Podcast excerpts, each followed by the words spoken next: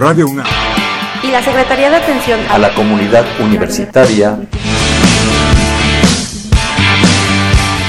A través de la Dirección General de Atención a la Salud presentan. Confesiones y Confusiones, un espacio de salud para los jóvenes.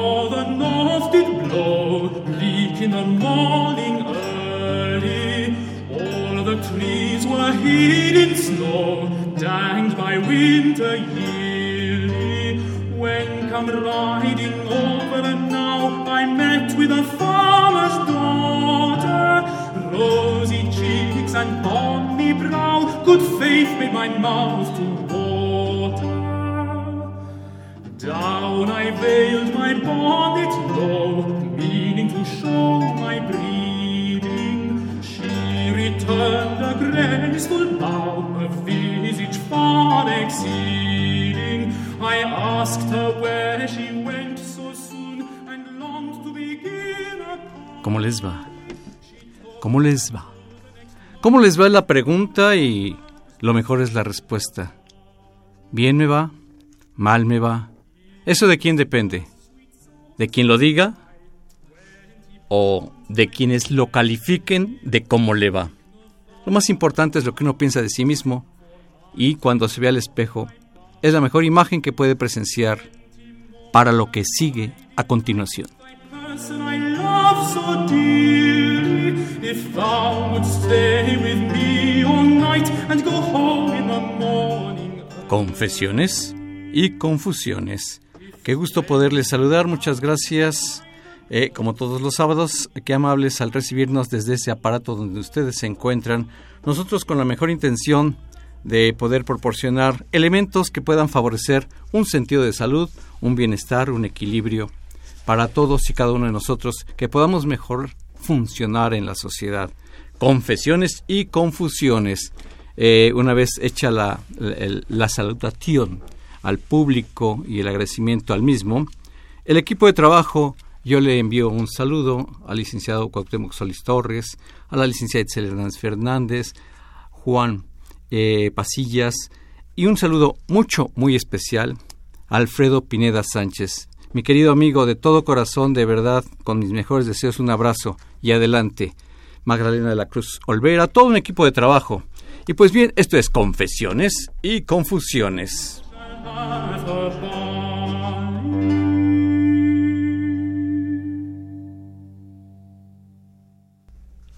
El tema de hoy, el ser y las colectividades desde el psicoanálisis. Repito el nombre del tema, tal vez un poco largo, tal vez muy corto para lo que esto en realidad representa. El ser y las colectividades desde el psicoanálisis, que pues, eh, créanmelo, que se me antoja como título de un libro. Eh, es más vendible el libro. Eh, este título es eh, muy sugerente, muy sugestivo, muy atractivo.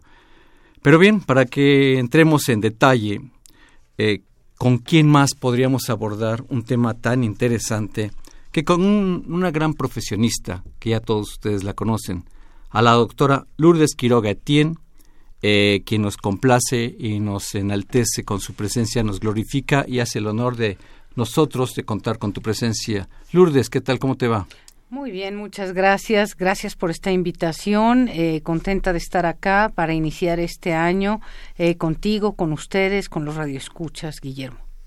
La doctora Lourdes Quiroga Etienne es eh, doctorado en terapia psicoanalítica, aparte de maestría es el doctorado, aclaramos el punto. Es presidenta de eh, Psique y, Cult ¿Y cultura? Psique y Cultura AC, Asociación de Estudios Transdisciplinarios, y con una gran, además autora de un libro Entrevista clínica y psicometría. Salió en mayo del 2006. Y del de- 2016. en mayo de Del 2016. 2016. Y además eh, ha recorrido muchísimos foros, tiene una gran presencia y lo que es un- tiene una convicción muy grande por su profesión. La doctora en terapia psicoanalítica, la doctora Lourdes Quiroga Etienne, a quien le damos la bienvenida. Muchas gracias. Eh, más adelante vamos a dar un teléfono para quienes deseen participar desde que su llamada salga al aire. Y nosotros con el entusiasmo y el gusto de recibirles y nos integremos y seamos una más grande familia. El tema, repito, eh, como le dije al inicio, el ser y las colectividades desde el psicoanálisis. Eh, Lourdes lo dije y de verdad lo, lo mencioné así porque se me antoja como título de un libro, que habría mucho que poder escribir con ese título. Sí, definitivamente. eh, de hecho, este Guillermo, todos, eh, yo estoy precisamente en una recolección de los artículos y las conferencias que he venido dando a lo largo de muchos años. Estoy integrando precisamente para eh, realizar, al final de cuentas, espero este año, un libro que precisamente se llamará Temas Selectos del Psicoanálisis y la Cultura. Porque a mí me parece, Guillermo, todos, que el psicoanálisis, la psicología, deben ir de la mano con la cultura. Un clínico no debe circunscribirse a las cuatro paredes de su consultorio y eh, dejar de lado todo lo que ocurre en la cultura, porque lo que ocurre en la cultura incide sobre la mente del individuo humano y este las personas, los pacientes, todos nosotros vamos a llevar esos conflictos que traemos ahí al diván, ahí al sillón en el en el consultorio porque nos afectan, porque habemos quienes verdaderamente nos afecta lo que ocurre en este mundo y no nada más lo que ocurre en mi mundo, en mi vida, en mi familia. Me parece que tendríamos que dejar en este sentido ese egoísmo tan enorme, esa indiferencia que ofende, en donde solamente me importa y lo demás eh, me vale. Si yo tengo para los 20 pesos, los 50 pesos o los 100 pesos que cueste o que llegue a costar la gasolina, la leche o las tortillas, pues lo demás no me importa y eso es grave, enormemente grave. Me parece que tenemos que comenzar a decir y a llamar la atención de personas eh, eh, las cuales muestran ante todo lo que sucede o casi todo lo que se sucede en el mundo una enorme indiferencia, indiferencia que yo llamaría ofensiva. Ay, Lourdes Quiroga, te escucho una indiferencia eh, tremenda que afecta socialmente a los indios. Se me hace una canallada eso, Lourdes. Precisamente tú haces eh, un referencia a la idea que yo traigo desde que pensé el tema que tú me propusiste y que es tan importante el ser y la colectividad o las colectividades. Yo pensé iniciar este programa precisamente haciendo alusión a dos trabajos míos que presenté hace muy poco y está- están en Facebook, en el Facebook de Psique y Cultura, Psique y Cultura AC, ese es el Facebook de nuestra asociación, y eh, uno se llama Tiempo de Canallas 1 y otro Tiempo de Canallas 2. En Tiempo de Canallas 1 yo hago alusión al Estado y los políticos como canallas, y en Tiempo de Canallas 2 hago alusión a la Iglesia y sus representantes, los jerarcas, principalmente católicos en un país que eminentemente practica religión. Entonces comienzo precisamente describiendo este concepto que se oye horrible la palabra, puede chocarnos, canalla. ¿No? Canalla, en el diccionario de la Real Academia Española, significa gente baja, ruin, persona despreciable y de bajos procederes. Yo no sé si les suena, pero la descripción a mí sí me suena a la mayor parte de los políticos que gobiernan este país y de muchos de nuestros jerarcas eclesiásticos. Y voy a decir por qué hasta donde nos dé tiempo y hasta donde sea posible, escuchando este polémico, en este polémico tema, las eh, opiniones, las sugerencias y también las disensiones del público que nos escucha.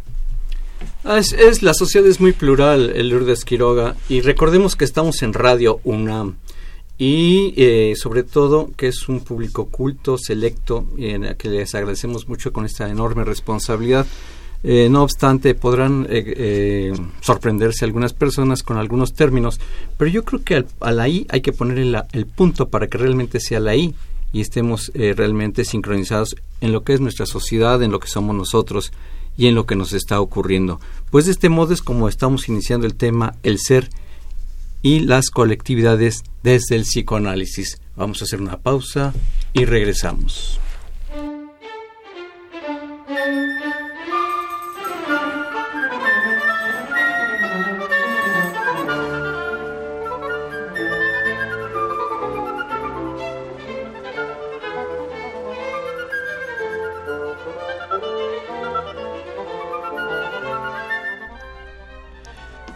El ser y las colectividades desde el psicoanálisis con la doctora Lourdes Quiroga Etienne. Lourdes. Bueno, yo quisiera comenzar diciendo que este tema, em, interesado en lo social, que casi es la primera vez que no vengo a hablar propiamente de clínica, que la depresión, que la ansiedad. En el primer programa ya tenemos algunos años, Guillermo, hablando pues de los de la de, nuestros propósitos del nuevo año, eh, de, de manera profunda, de manera seria, no nada más que un propósito ahí que se me ocurre hablando de manera cursi, sino tratando de ver, bueno, este el de deseo, muchos conceptos hemos revisado aquí con, con entre nosotros y con los radioescuchas. Ahora, eh, bueno, este tema social pareciera que se aleja del psicoanálisis, pero no. Resulta que Freud tiene una serie de trabajos sociales que no los voy a mencionar todos, por supuesto, porque este no es el foro ni el caso, pero hay uno muy importante. 1921, Psicología de las masas y el análisis del yo. Entonces Freud se mete a tratar de comprender a la masa, habla de dos grandes masas artificiales, les llama, la iglesia y el ejército. La iglesia que viene a tratar de controlarnos por medio de nuestro, voy a repetir esto, el control de nuestras conciencias. Y por eh, diciéndonos que eh, nos, nos va a controlar, nos va a aconsejar, nos va a sugerir o nos va a demandar ciertos comportamientos por amor, porque nos ama y porque no sé, Dios, Cristo, lo que fuere, no cualquier representante o cualquier eh, eh, ser superior sabe lo que nosotros necesitamos, lo que nosotros queremos o lo que nosotros debemos querer y entonces eh, vamos por amor nos está guiando y nosotros debemos obedecer. por otro lado está el ejército. Acá no se nos va a convencer por amor, acá se nos va a vencer por la fuerza. O lo hacemos o nos castigan o nos persiguen.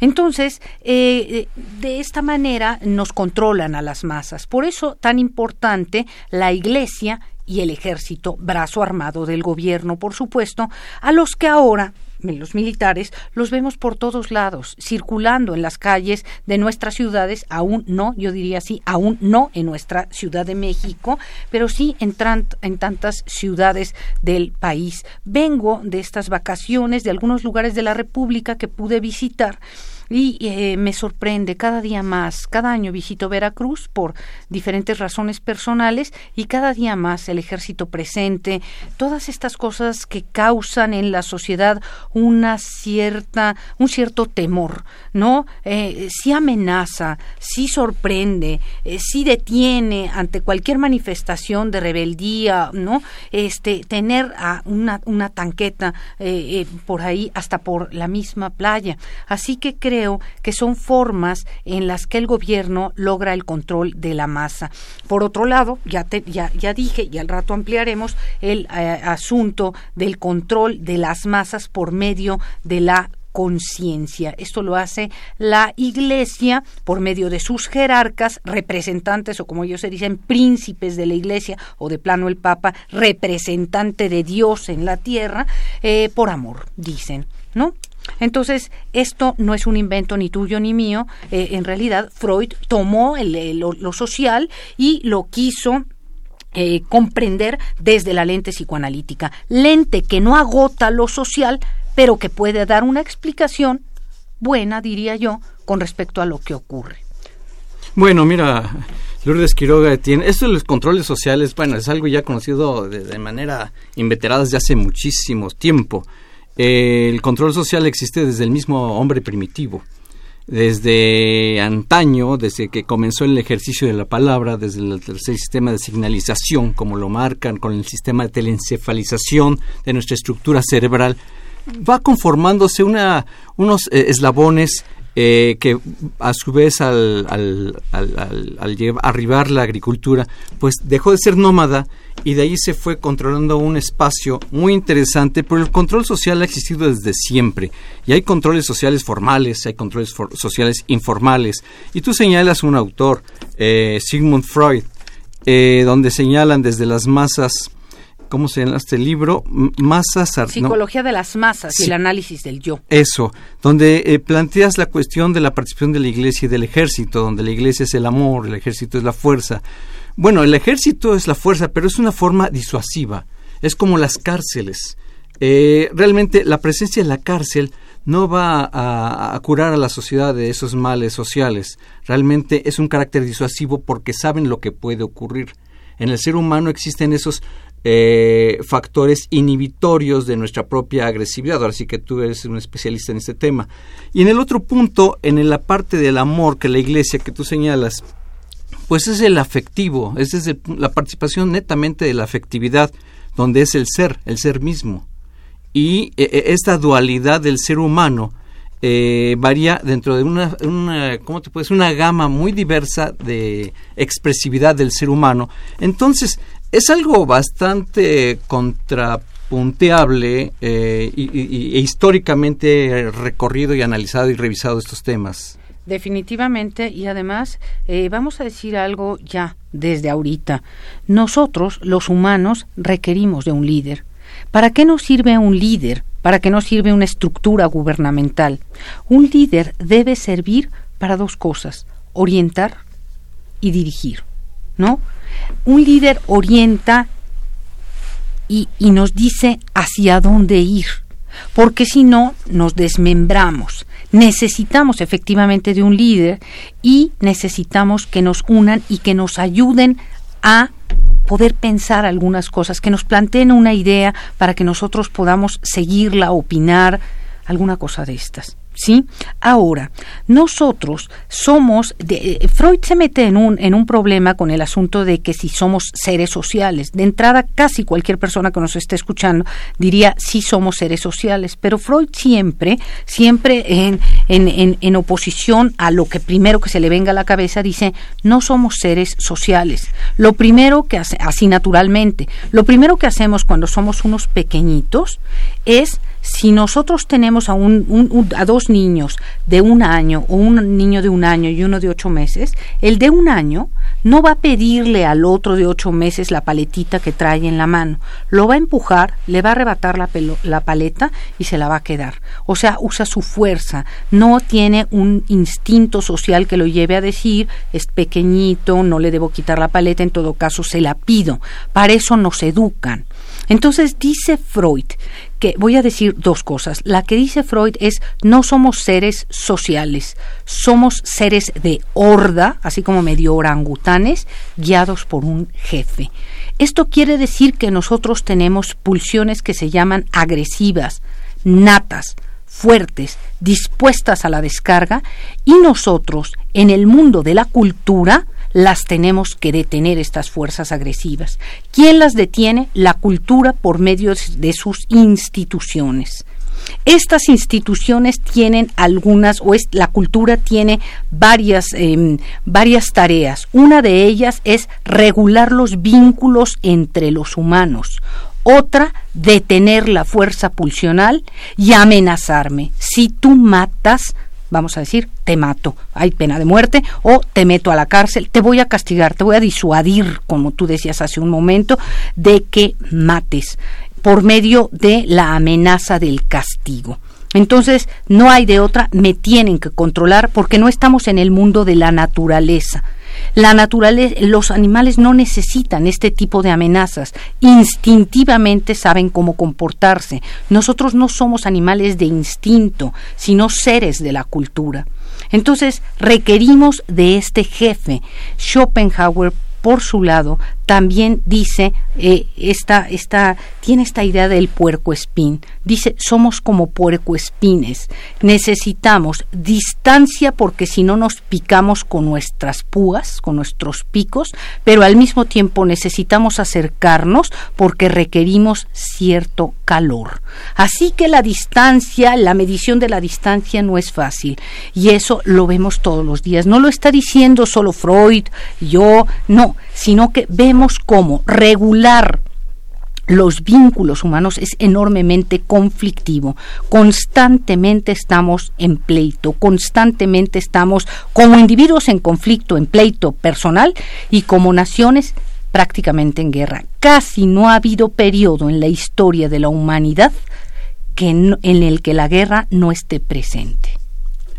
Wow, esa la reflexión en realidad de esto que señalas, bueno, desde la época de la historia, ya con el iluminismo, la ilustración, todos esos autores franceses, Voltaire, eh, Juan Jacob Rousseau con su libro de contrato social, explica a, detalle mucho lo que tú expresas en cuanto a las raíces de ese ser humano que eh, pues eh, vive en un eterno conflicto y, y hay que regular vínculos y cultura. La cultura de qué manera participa. Hay líderes, hay líderes.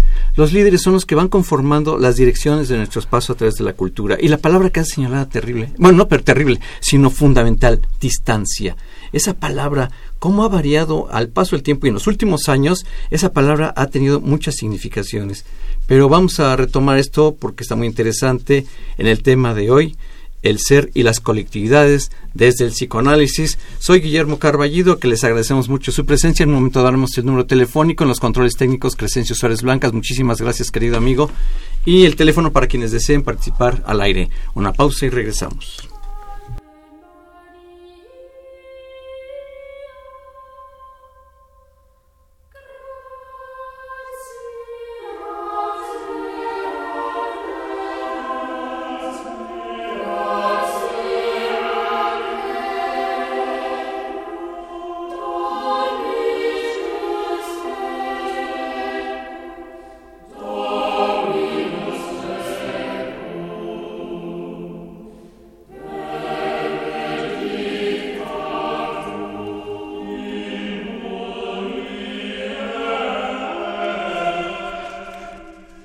El ser y las colectividades desde el psicoanálisis.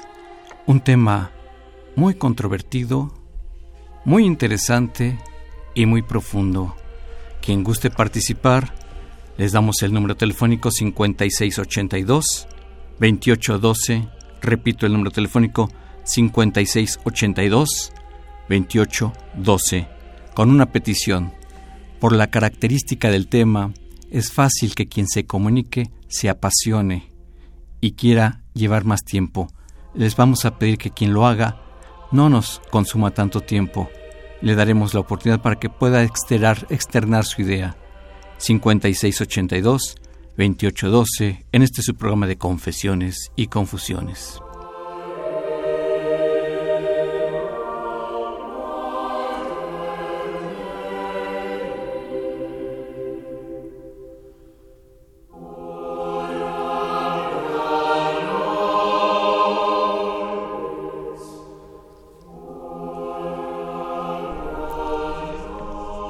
Confesiones y confusiones. El ser y las colectividades del psicoanálisis con la doctora Lourdes Quiroga-Tien. Lourdes. Bueno, yo quisiera eh, comenzar el asunto de esta crítica, diría yo, a, la forma en que nuestros líderes se comportan, porque causan la exacerbación de los ánimos, el hartazgo de la sociedad, la, digamos, la paciencia nos ha llegado al límite y yo no sé si no se dan cuenta o no quieren darse cuenta de los niveles tan caóticos a los que nos han llevado y que, y que nos ponen en una raya de peligro en muchos sentidos. Bueno, pero líderes hay en todos los sentidos, no nada más desde un punto de vista de dirección de masas. Claro, ahora me estoy refiriendo a la dirección de masas, a los políticos, por eso decía, por eso inicié por ahí, eh, no al líder, por ejemplo, académico o al líder espiritual, sino a los líderes políticos y hasta religiosos. ¿Qué te parece si escuchamos quién se comunica, eh, quién lo hace? Muy buenas tardes, ¿con quién tengo el gusto? Hola, doctor, muy buenas tardes. Um, soy la maestra Cibel de la Fuente. Fidel de la Fuente. Cibel, Cibel. Cibel Cibel de la Fuente. Sí, ya he conversado en otras ocasiones con ustedes y los felicito porque siempre están trabajando. Ah, qué bueno. Dígame, doctor, que, o pregúntenme. Mm, pues me encanta la presencia porque hace la frescura al programa cuando es en vivo. Este programa es en Muchísimo, doctor. Se siente uno acompañado. Ah, es lo más importante. Pues mire, ¿qué le parece lo que estamos abordando con el ser y las colectividades desde el psicoanálisis? verdaderamente es muy interesante porque descuidamos lo más importante que es la higiene mental, la salud mental. La apariencia, pues es importante también, desde luego, pero no hay como lo interno, sobre todo cuando, como yo ya no soy joven, eh, siento que descuidé mucho, mucho mi interior. Sí, le escuchamos, Sibel, maestra. Eh, tengo uh, un síntoma muy profundo y lamentable para una servidora. Obsesiones, tengo una obsesión de cuando iba en la prepa, que era una adolescente jovial, guapa, no tonta, digamos, eh, conocí a un chico que se fue de México y fue tan bonita la vida en los sesentas que parece que todo fuera del era el sol radiante así como está ahorita en el sur que todo era bonito hasta que sucedió lo del 68, lamentablemente. Afortunadamente estoy viva. Sentíamos los jóvenes de los 60 que, que todo era agradable, fácil, eh, no trabajábamos en los padres nos sufragaban los gastos éramos muy felices doctor con música de Beatles sin olvidar también a Bach bailábamos entonces a mí me quedó una obsesión de aquellos recuerdos y de aquel chico con el que anduve.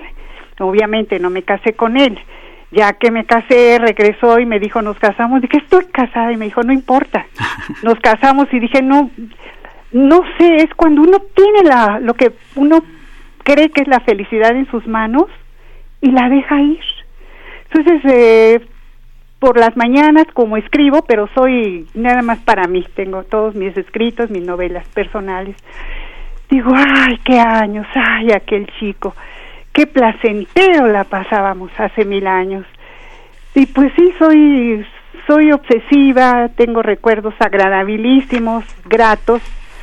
Tengo tres hijos que afortunadamente están, creo que bien, profesionales todos. Y siento una melancolía Melancolía porque Desde que nací, o, antes tal vez. Ah, ¿usted siente que es una característica incómoda para usted esta melancolía con esa obsesión? Pues tal vez sí, doctor, porque me decía el amigo de nosotros, que se hizo muy amigo de nosotros, en paz descanse, el doctor de Voces de la Salud, Hugo Carlos Mercado Coria, que en paz descanse. Pues más, vamos a buscar qué tipo de enfermedad tienes, decía bien lindo. Pues mire, aquí tenemos a la doctora Lourdes Quiroga Etienne que le va a contestar al aire. Su presencia es una historia de vida, afortunadamente. Eh, pero eh, lo que usted remarca es que en el 68 ocurrió algo muy trascendente socialmente y ahora vinculando esa, esa, esa paz aparente que no pasa nada, el ser del ser humano es paz total todo el tiempo y que de pronto usted combina unas obsesiones con melancolía donde ya hablan de síntomas que requieren un cierto tipo de atención por profesionales de la salud. Veremos al respecto qué nos eh, comenta la doctora Lourdes Quirogatín. Y le agradecemos mucho su presencia y su participación, maestra Civil de la Fuente. Encantados, eh, profesionistas de la salud. Felicidades. Muchas gracias y hasta pronto. Bien, muchas gracias. Eh, este, repetimos el número telefónico 5682-2812. Lourdes, bueno, este, lo que decía la maestra de la, de la fuente es, interesante. Ella decía de lo, lo, bien que se vivía en aquellos tiempos, los sesentas. En parte sí, eh, nuestra memoria a veces, claro, quiere eh, retener lo, lo bueno, si tratamos de enlazar lo que la maestra nos comparte con el tema que nos toca hoy, yo recordaría, no nos queda de otra por, por el tema de hoy, la represión de 1968 a los estudiantes por parte del expresidente Díaz Ordaz eh, con eh, su secretario de Gobernación Luis Echeverría, después presidente de este país, que uno eh, no deja de sorprenderse, aunque hayan pasado 50 años, de este tipo de cosas. Pero en mayor o menor grado, uno sigue viendo lo mismo, ¿no? Porque uno eh, se da cuenta, eh, no, no tiene mala memoria y recuerda muy bien que en los tiempos de, de de Cedillo, Choifet eh, pues hizo un baño de sangre por allá por Chiapas y lo tuvieron que, quitar de su puesto y lo desaparecieron del gobierno federal como 10 años. Pero no nos podemos olvidar que lo revive el presidente de nuestro país actual, Peña Nieto, y lo pone en Secretaría de Educación. ¿no? Esto son cosas gravísimas porque implican muerte, porque implican un, digamos, un abuso de este poder, de este ser líder eh, tremendo. Pero tenemos otras cosas que aunque no implican propiamente muerte, pues no pueden dejar de considerarse como un reto, como una afrenta a la sociedad.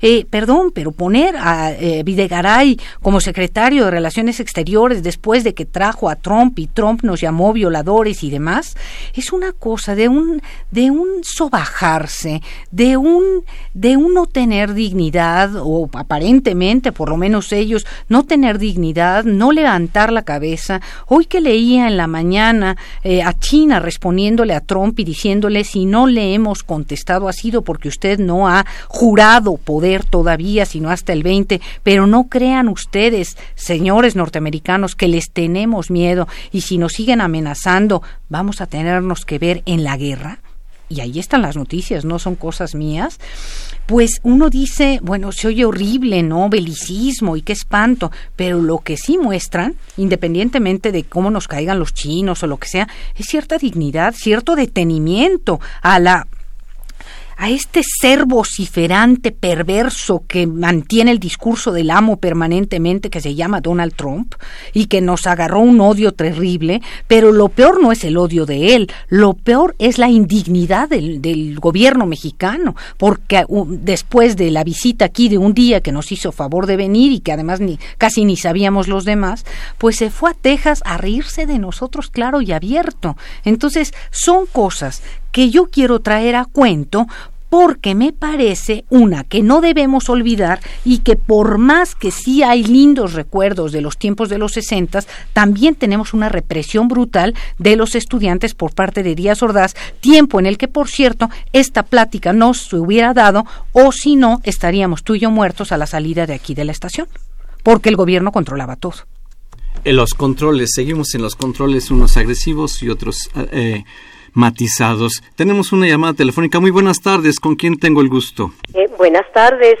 Soy la señora Marta Morales. Señora Marta Morales, a sus órdenes. Mire, eh, pues en esta cosa de equilibrio, de tratar de equilibrar opiniones, eh, quiero yo decir una frase que escuché de Max Planck, el padre de la física cuántica, según oí, premio Nobel.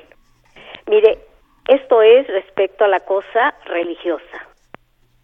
Si hay un consuelo en algún lugar, es en lo eterno. Y él se alegra de haber conocido la idea de lo eterno desde su niñez. Y también dice, nunca podrá existir oposición real entre religión y ciencia. Y también hay otros autores que hablan de que la cosa del fanatismo y el dogmatismo nunca pueden equilibrar algún concepto o no nos pueden dejar algo positivo. Eso es lo que yo quería decirles. Eh, señora Marta Morales, qué gran aportación nos ha brindado eh, retomando las palabras de Max Planck y en cuanto a lo religioso y que se alegraba por lo eterno, que es lo que consuela a la gente, la sensación y el pensamiento de lo eterno. Señora Marta Morales, muchísimas gracias. Al contrario, muchísimas gracias a ustedes y gracias por permitirme expresarme. Muy buenas tardes. Buenas tardes.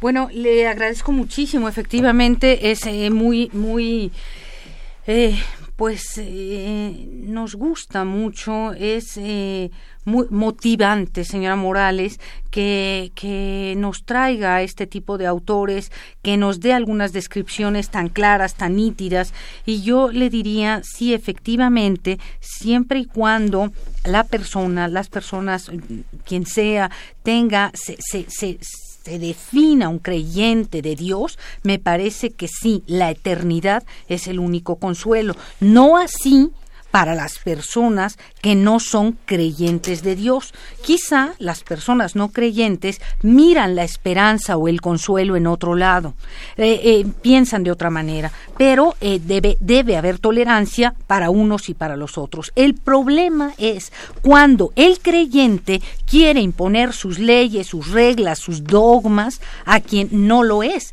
El problema es la Iglesia Católica teniendo lástima de Saramago, que pobre no iba a llegar al cielo, porque había eh, dicho una serie de cosas, no había eh, en contra del Evangelio, no lo había comprendido y había hecho libros terribles como Caín o el Evangelio según Jesucristo y que eso le iba a causar casi su destino en el infierno. Yo creo que Saramago francamente se reía. ¿Por qué? Porque no era creyente. Entonces es como si me dicen que yo voy a caer, no sé, en el infierno porque no sigo las creencias de Alá y no uso una burka. Bueno, no puedo caer ahí porque yo no soy eh, seguidora de Alá, no soy musulmana, entonces sus leyes, sus reglas, sus dogmatismos, sus lineamientos no me, no me tocan. Creo que usted tiene toda la razón en el asunto de la religión y la ciencia, en el sentido de que el principio de la ciencia es casi, diría, a veces un acto de fe. ¿En qué me, ¿A qué me refiero? A que nosotros tenemos que hacer inventos, ficciones. Los que estamos en el ámbito académico, científico,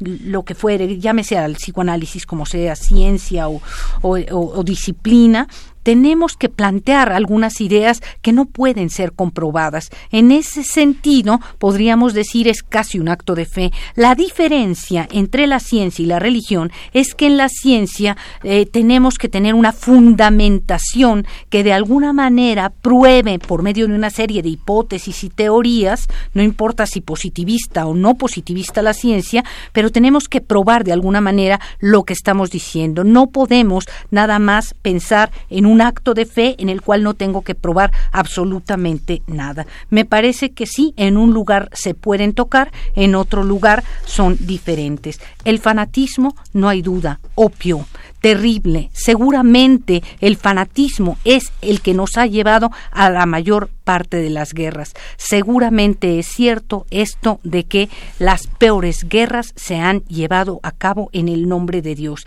Y yo creo que Dios en este sentido estaría terriblemente decepcionado de nosotros, ¿no? Porque me parece también que hay una diferencia entre Dios y la jerarquía, porque la jerarquía yo no veo que lleve de ninguna manera la vida de Cristo en todo caso, ¿no? Ni que se aboque a los principios que Cristo dejó en todo caso en el Evangelio y tampoco que lleve a cabo sus las propias ordenanzas, ¿no?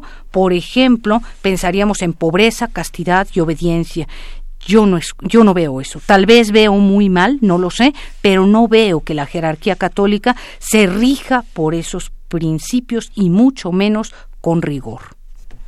Estamos en el tema de eh, el ser y la sociedad y las sociedades desde el punto de vista psicoanalítico. Estamos abordando esto, la cuestión de los conflictos, eso nunca va a desaparecer, siempre va a existir. En las guerras, en el nombre de Dios, como tú decías, Lourdes Quiroga, se hacen en nombre de Dios tantas guerras, pero esa causa del fanatismo, ¿por qué se incurre tanto en ese fanatismo? ¿Es una ceguera de conciencia? Es un anclaje del ser humano pensando en que esto es lo único, el único sentido de la vida en el fanatismo? Sí, a mí me parece que el fanatismo es una suerte casi de psicosis, porque es una idea de que tengo la verdad, ¿no? Y además, si yo tengo la verdad, si mi Dios es el único y punto y todos los demás, a todos los demás creyentes de otro tipo de religiones o de creencias hay que matarlos, desaparecerlos, hacer algo con ellos, pero que no existan, entonces entramos a un asunto también de intolerancia de intolerancia ante, ante, la posibilidad de los diferentes. Entonces, vemos, por ejemplo, en este discurso del amo del señor Donald Trump, vemos una cosa terrible en la cual él piensa en esta superioridad étnica.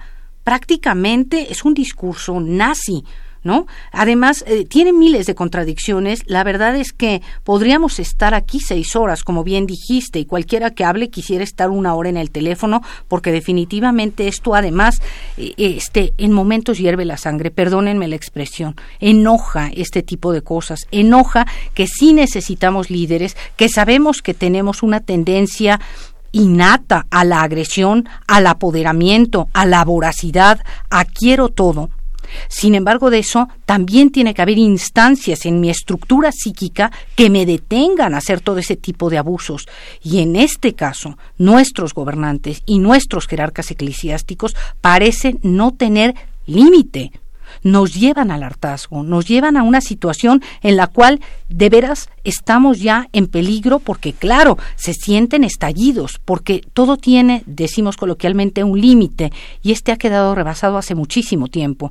Si no fuera porque, lamentablemente, somos un pueblo, todos, yo soy mexicana, por eso puedo decirlo tan abiertamente, tan ciudadanos olla, dice Denise Dresser, ciudadanos olla que nosotros estamos acostumbrados a que a recibir en la ollita lo poquito que nos dan, en vez de a exigir lo que nos toca, en vez de exigir cuentas, fácilmente podemos ser acallados, ¿no? Tenemos periodistas de enorme enorme renombre que ni siquiera tengo que decir su nombre, fuera del aire porque nosotros, porque, porque se dicen lo, lo incómodo para el gobierno.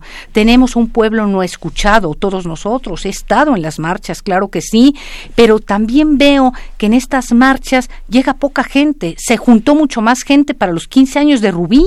Hmm. Es terrible. Es terrible. y luego nos ponemos a quejarnos. Entonces me parece que también nos cabe responsabilidad ante todo esto.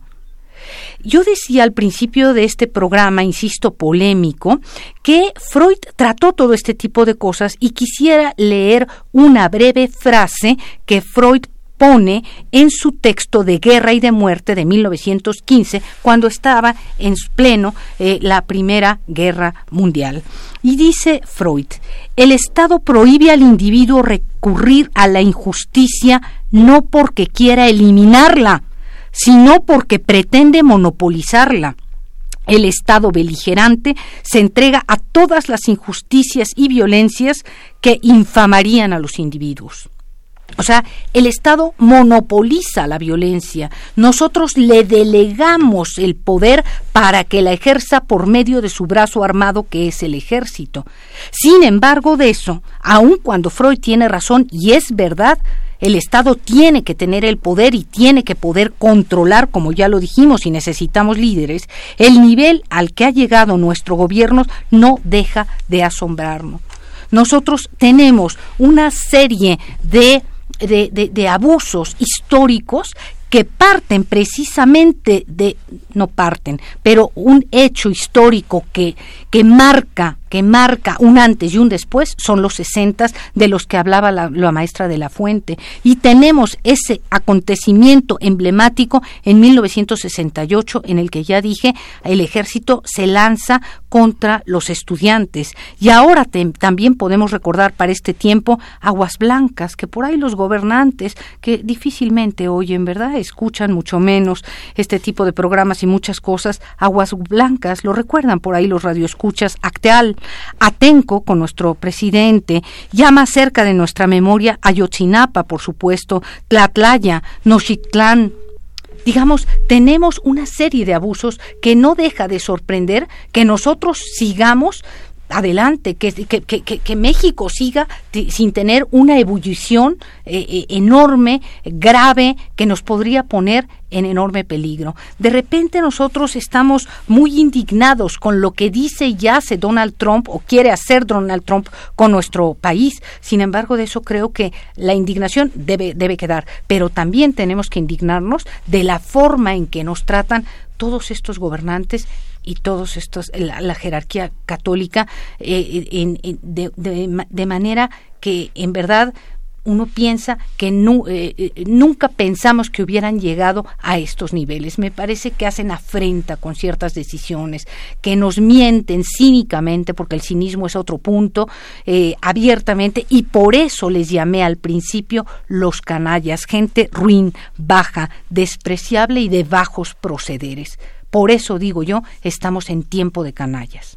Confesiones y confusiones. Una pausa y regresamos.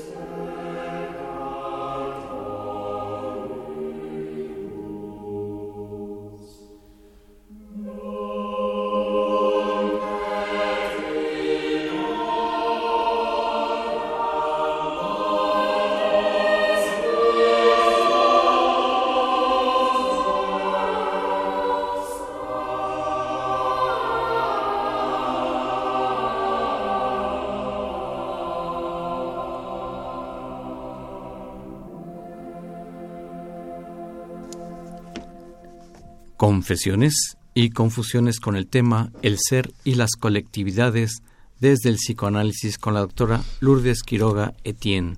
Con el gusto de poder estar participando con todos ustedes en esta sesión tan controversial. tenemos una llamada telefónica, Lourdes. Muy buenas tardes, ¿con quién tenemos el gusto? Fernando Almanza eh, ah, Fernando Almanza. Bueno, hace un rato me pasaron aquí una llamada tuya donde señalas estado del Estado de México, nos hablas, hay que hacer algo para evitar las enfermedades mentales. Y felicidades por el programa. Muchas gracias, Fernando, y te escuchamos. Mira, el discurso. Ay Dios, de hecho se oía fragmentada la voz, se cortó la llamada, se oía fragmentada, no entró, no le oía muy adecuadamente. Esperemos que se pueda volver a comunicar. Eh, continuamos, eh, Lourdes. Sí, este, yo, yo creo que eh, aquí lo importante también es ver qué podemos hacer nosotros. Yo hace un rato dije... Cada uno de nosotros, ¿qué podemos hacer dentro de este vorágine, dentro de este mar de, situaciones? En primer lugar, eh, sí nos cabe responsabilidad porque nosotros tenemos que hacer propuestas. De hecho, creo que hay muchos grupos que han propuesto, ¿no? Ahora tenemos algo que no teníamos en los 60, que son las redes sociales, el Internet. Entonces, me parece que desde ahí, quien, digamos, si alguien no se entera es porque no quiere. Tenemos que asumir responsabilidades. Fernando Almanza, a tus órdenes. Ahora sí espero que entre bien la llamada. Pues sí, fíjate, eh, doctor, mira, es que todos tenemos que poner las pilas Sí. Creer no es saber, saber es una cosa muy distinta a las, creencias. Necesitamos someternos a, la educación y a la cultura, a la, a la enseñanza de los grandes maestros y no, de, y no estar pensando que todo lo sabemos y no sabemos nada. necesitamos una cosa que se llama humildad. Humildad. Eso es lo que necesitamos. Humildad y seguridad en que estamos en las manos de los demás, porque no estamos más que así, en las manos de Dios, que es los demás. Fernando Almanza, pues ahí está el mensaje y tu presencia y participación como siempre, muy agradecido por, por tenerte con nosotros. Guillermo, un abrazo. Un saludo, un abrazo igualmente, feliz año. Eh, Lourdes Quiroga resaltó mucho la palabra humildad. En la religión se ha empleado mucho esa palabra y nos ha causado muchos dolores de cabeza. Pero tú señalabas algo muy importante. Nosotros debemos responsabilizarnos de nuestros actos cada uno de nosotros. Sí, tenemos que responsabilizarnos. Nosotros tendríamos que abandonar, por ejemplo, esta posición apática. Yo decía que el sábado a mí me sorprendía muchísimo ver a poca gente en esa marcha. Sé que en otras ha habido más, pero eh, de repente vemos que en, en cuando cuando los eh, terroristas árabes fueron contra un eh, eh, caricaturista francés no recuerdo su nombre y lo asesinaron así a sangre fría se juntaron cinco millones de personas y en la marcha que está en la que estaban protestando contra este terrorismo brutal que acaba con vidas inocentes o por o con críticos de los sistemas y de las religiones este, pues se juntaron cinco millones de personas y entre ellos iban encabezando aquella marcha, pues muchos líderes presidentes y ministros, primeros ministros de Europa. Entonces son cinco millones de personas. Acá somos muy pocos. De repente eh, se dice, tenemos que hacer una manifestación pacífica, tenemos que tomar ciertas acciones, tenemos que dar alternativas, proponer otras cosas, y hay gente que sí pone sus videos en internet y dice, hagamos esto, hagamos aquello, y uno ve que pues tal vez le han dado algunos like o me gusta o como quieran llamar, pero de las personas que ponen el like, tal vez solamente el 10% o si, quién sabe si el 1%, de veras entra a tratar de conocer qué ocurre, cómo se puede proceder de otra manera, a dar un poco de tiempo para ver ¿Qué opciones tenemos para que esto deje de seguir siendo como ha sido? Porque de lo, que yo escucho en la mayor parte de las personas es, así es, pues así somos los mexicanos, pues nunca ha cambiado. Bueno, pues vamos a ver qué podemos hacer cada uno para que cambie. Otra palabra que yo retomo precisamente el señor Almanza es educación yo diría que eh, es, es muy importante la educación, es muy importante, claro está, reconocer, por supuesto, que ignoramos un montón de cosas, que necesitamos seguir sabiendo, que nosotros no tenemos verdad sino saberes, los académicos sabemos eso, ¿no? La verdad es lo que le falta al saber. Nosotros tenemos que seguir estudiando, tenemos que seguir proponiendo desde la trinchera, tenemos que transmitir, por ejemplo, quienes tenemos la educación, este podemos considerarnos privilegiados, pero siempre les digo a los alumnos, además de privilegio, el privilegio conlleva una obligación y la obligación es transmitir la educación, el pensamiento reflexivo, la duda. No puedo eh, pasarme así todo directamente sin siquiera dudar, reflexionarlo, disentir, pero tengo que disentir con fundamento, no disentir porque así es la vida y porque yo no puedo eh, este eh, eh, contravenir lo que tú estás diciendo porque es lo que sea, palabra de Dios, no puedo tengo que fundamentar. Entonces, a, mí, a mí me parece que efectivamente no podemos decir que toda la gente es así. Ha habido siempre abusos, violencia, persecución, tortura, sometimiento, pero no porque lo ha, lo ha habido siempre, no debemos dejar de señalarlo. Y por otro lado, me parece que sí tenemos que reconocer que hay otro tipo de personas que viven bajo una postura ética, que quieren vivir de otra manera, que logran dominar sus pulsiones, porque decía, yo también quisiera apoderarme del otro, pero tengo que dominarme, tengo que limitarme. Para eso se requiere cierta educación, para eso se requiere reconocer que traigo un lobo adentro al cual tengo que amansar, porque si no me como al otro. Creo que Rousseau en ese sentido andaba lejos. Pensar que el hombre es el buen salvaje y no reconocer el lobo jovesiano es enormemente peligroso. Por eso las grandes guerras se han hecho en el nombre de Dios, porque me creo buena, porque creo que tengo la verdad, porque estoy segura de que Dios me mandó a defenderlo y entonces acabo con la humanidad y acabo con la vida que esta vida, independientemente de que haya otra, tiene un gran valor. No es de paso, no es después la otra vida será mejor. Yo no sé si la otra vida será mejor, pero esta vida vale y vale mucho. Las palabras de la doctora Lourdes Quiroga a quien le agradezco infinitamente la presencia de tu persona y estas reflexiones donde haces un señalamiento enfático en el pensamiento reflexivo, en la capacidad de dudar, en la capacidad de disentir, pero con fundamento, no protestar por protestar nada más. Hay que prepararse para conformar bien esta cultura. Lourdes Quiroga Tien, ha sido muy satisfactorio tenerte con nosotros. ¿Algo para concluir? Pues para concluir, yo diría y haría prácticamente una lista, digamos, breve de, de, estas características que tiene, que tiene eh, este, estos, esto me parece que más atrás, manipulación, cinismo, abuso de poder, voluntad de apoderamiento. Yo diría un poco esta, esta frase, muchos hombres han logrado conquistar pueblos enteros y geografías lejanas. ¿Quién de ellos se ha conquistado a sí mismo? Lo primero que tendríamos que hacer sería conquistarnos a nosotros mismos, dominarnos. Solo así se podría ser un buen gobernante, dicen los griegos. Asumamos responsabilidades y los esperamos para el próximo programa a las 5 de la tarde eh, en Confesiones y Confusiones. Gracias a todo el equipo de trabajo. Crescencio Suárez Blancas, muchas gracias.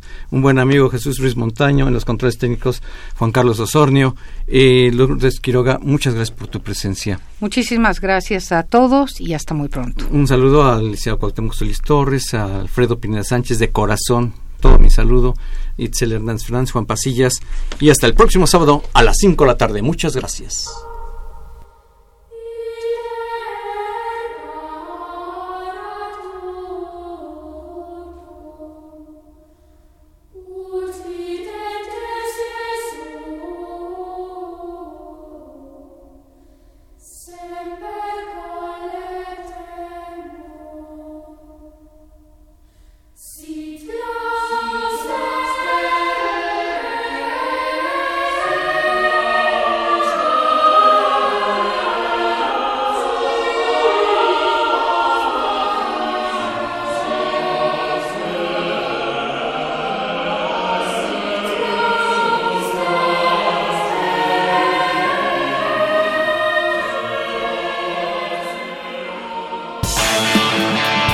Y la Secretaría de Atención a la Comunidad Universitaria. A través de la Dirección General de Atención a la Salud. Presentaron Confesiones y Confusiones, un espacio de salud para los jóvenes.